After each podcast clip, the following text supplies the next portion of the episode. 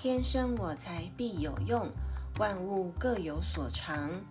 快乐角不只是快乐角。天生有美丽歌喉的南极企鹅们，其中有一只企鹅特别与众不同。它不会唱歌，只会跳舞，跳着节奏轻快明显的踢踏舞。大家都视它为异类而排挤孤立它。乐观的曼波虽然很伤心，但内心还是有个声音引导着曼波，要他找出答案。来听听快乐角曼波如何找到他人生的答案，懂得他为何与众不同的故事吧。Hello，欢迎大家回到人间童话故事屋 Podcast，听狐狸鱼分享各类型的人生故事。这次要与大家分享的人生故事系列是动画电影，电影名称《快乐角》，导演乔治·米勒，编剧华伦·科曼、约翰·科利、乔治·米勒、朱莉·摩里斯。电影类型：3D 电脑动画喜剧电影。电影级别：普遍级。主演：尼可基曼。休·杰克曼、罗宾·威廉斯、伊利亚·伍德、布兰妮·墨菲。片长一小时四十七分钟。上映日期：二零零六年十一月十七日。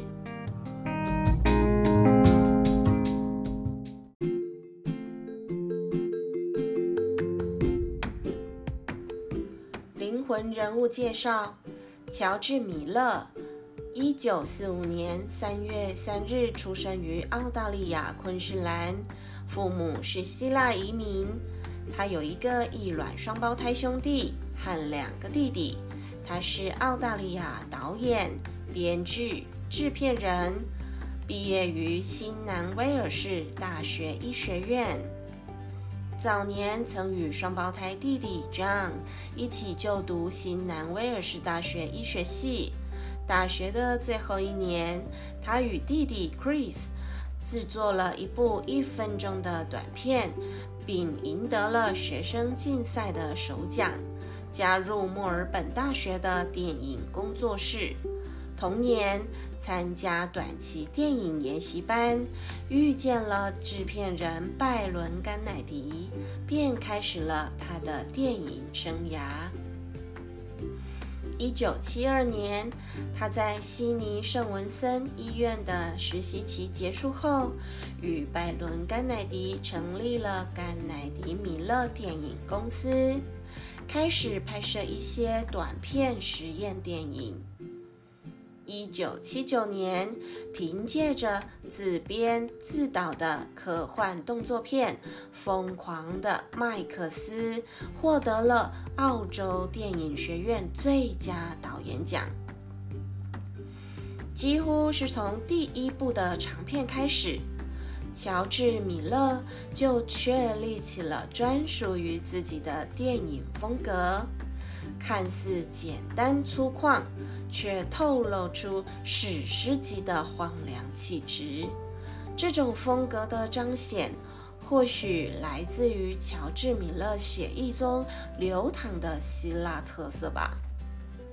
乔治·米勒是个科学家，是导演界的全才爱因斯坦。他创造神话的功力特别深。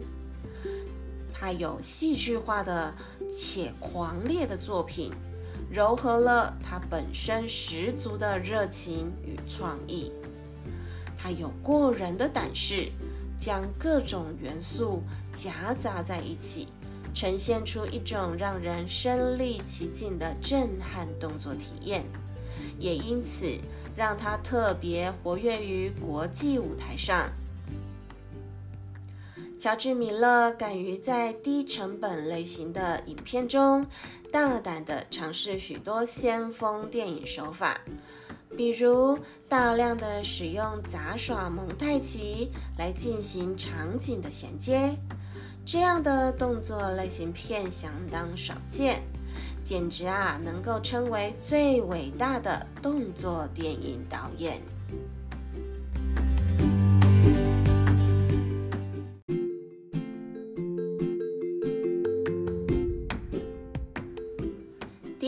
故事大纲：在冰天雪地、一望无际的南极洲冰原。每一只企鹅都靠美妙清脆的歌声来寻找它的心灵伴侣，而波波就是在那百万分之一几率都不到的状况下所诞生的唯一一只不会唱歌的企鹅。虽然如此，但是它却是一个天生的踢踏舞高手。每当他高兴的时候，他的脚啊总会不由自主地踏出快乐的旋律。但是，这样的才能却被他的族人认为是一种奇怪的行为，更是被企鹅村冷酷的领袖逐出村子，因为他们认为。波波不会唱歌，只会跳舞，是让族里渔获减少的天谴之一。从未离乡背井的波波，在路上交到了新朋友，也追寻着心中所有的疑问：渔获量减少，难道真的是他造成的吗？嗯他擅长跳踢踏舞的双脚，是否真的会招来不幸呢？还有偶尔出现在海平面上的大型铁壳船，那到底是什么呀？于是，勇敢的波波死命地追逐着铁壳船，他一路呐喊着。要求人类将食物还给企鹅，却也因此被关进了动物园。在叫好叫座的第一集《快乐角》赢得奥斯卡奖最佳动画片之后，在二零一一年的十一月二十五日推出了续集《快乐角二》。同样是由乔治·米勒来指导的电影，并且还兼任了编剧和制片。《快乐角二》的故事主角以第一集的踢踏舞大师曼波为出发，描述着他的小儿子艾瑞克有舞蹈恐惧症，甚至啊，因为不愿意跳舞而逃跑。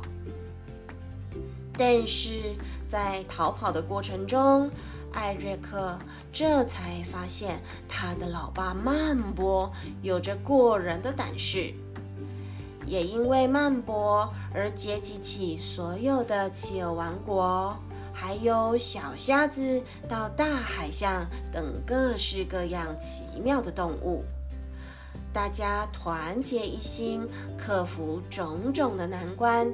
扭转了劣势。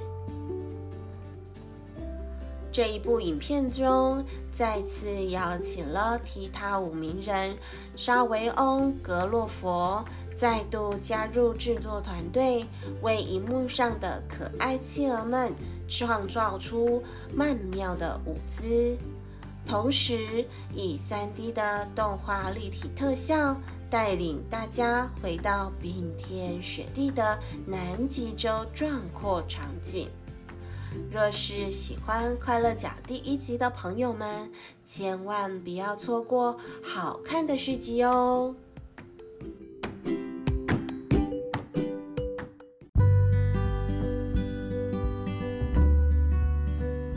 观后心得分享。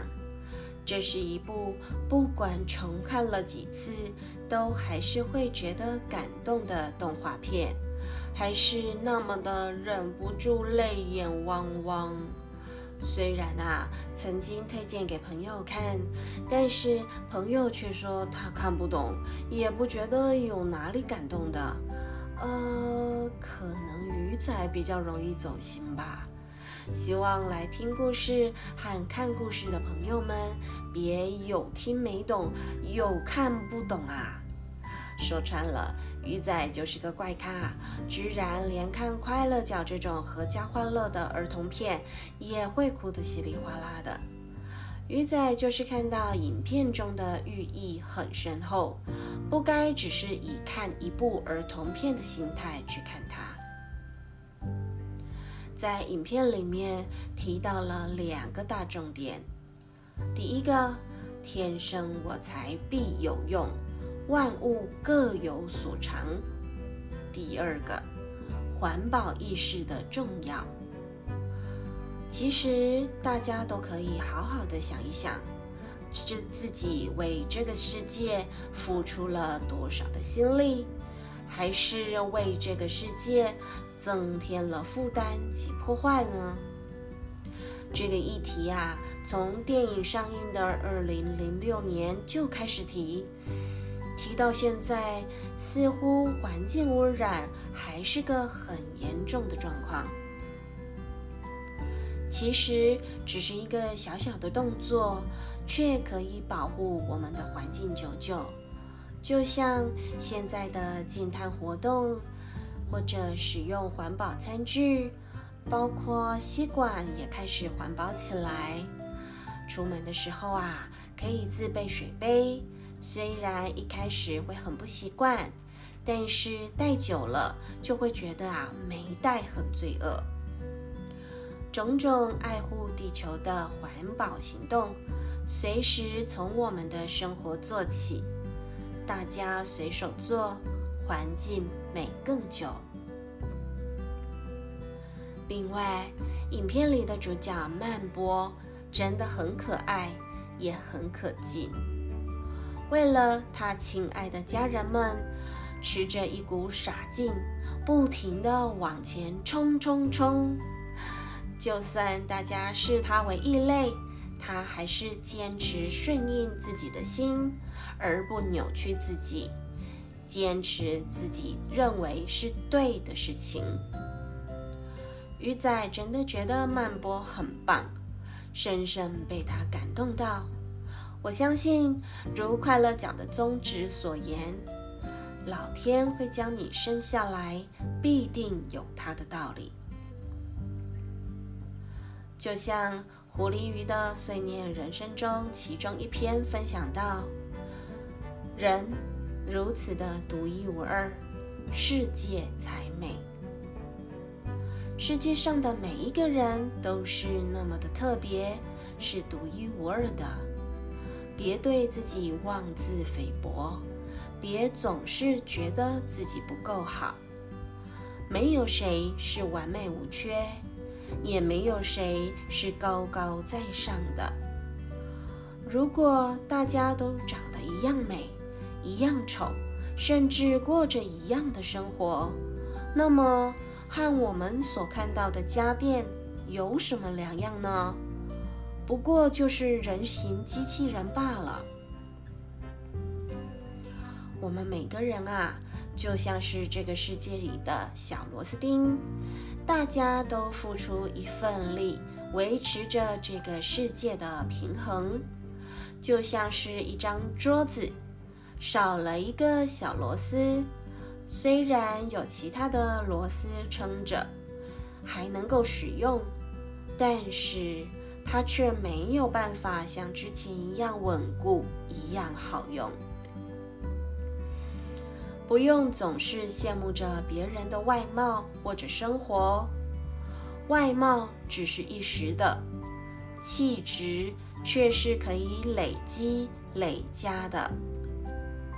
相由心生，有心力去羡慕嫉妒着别人，倒不如花时间多充实自己，把自己的心念拔高。自然而然所散发出来的气质啊，就会华丽十足。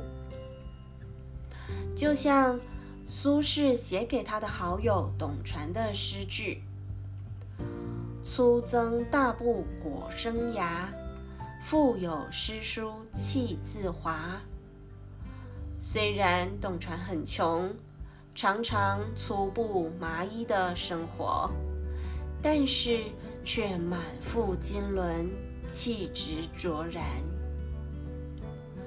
所以，停止一切的怨天尤人和咒骂老天的话语吧，好好的欣赏自己，爱自己，善用时间，多充实自己。就会发现自己的与众不同啊，是那么独一无二的亮眼哦。让我们一起来振作，好好的学习波波的勇气与毅力。我不怕，我不怕，冲啊！最后也跟大家分享一个小连结，因为鱼仔介绍的电影是以质感取胜，很多以前看过做的笔记或者是线上租的电影，并非院线片，所以呀，有朋友听完鱼仔的分享，想找电影来看时，会不知道在哪一个线上平台才能找到影片来欣赏。鱼仔发现了一个网站，可以查询台湾合法的线上平台所拥有的电影。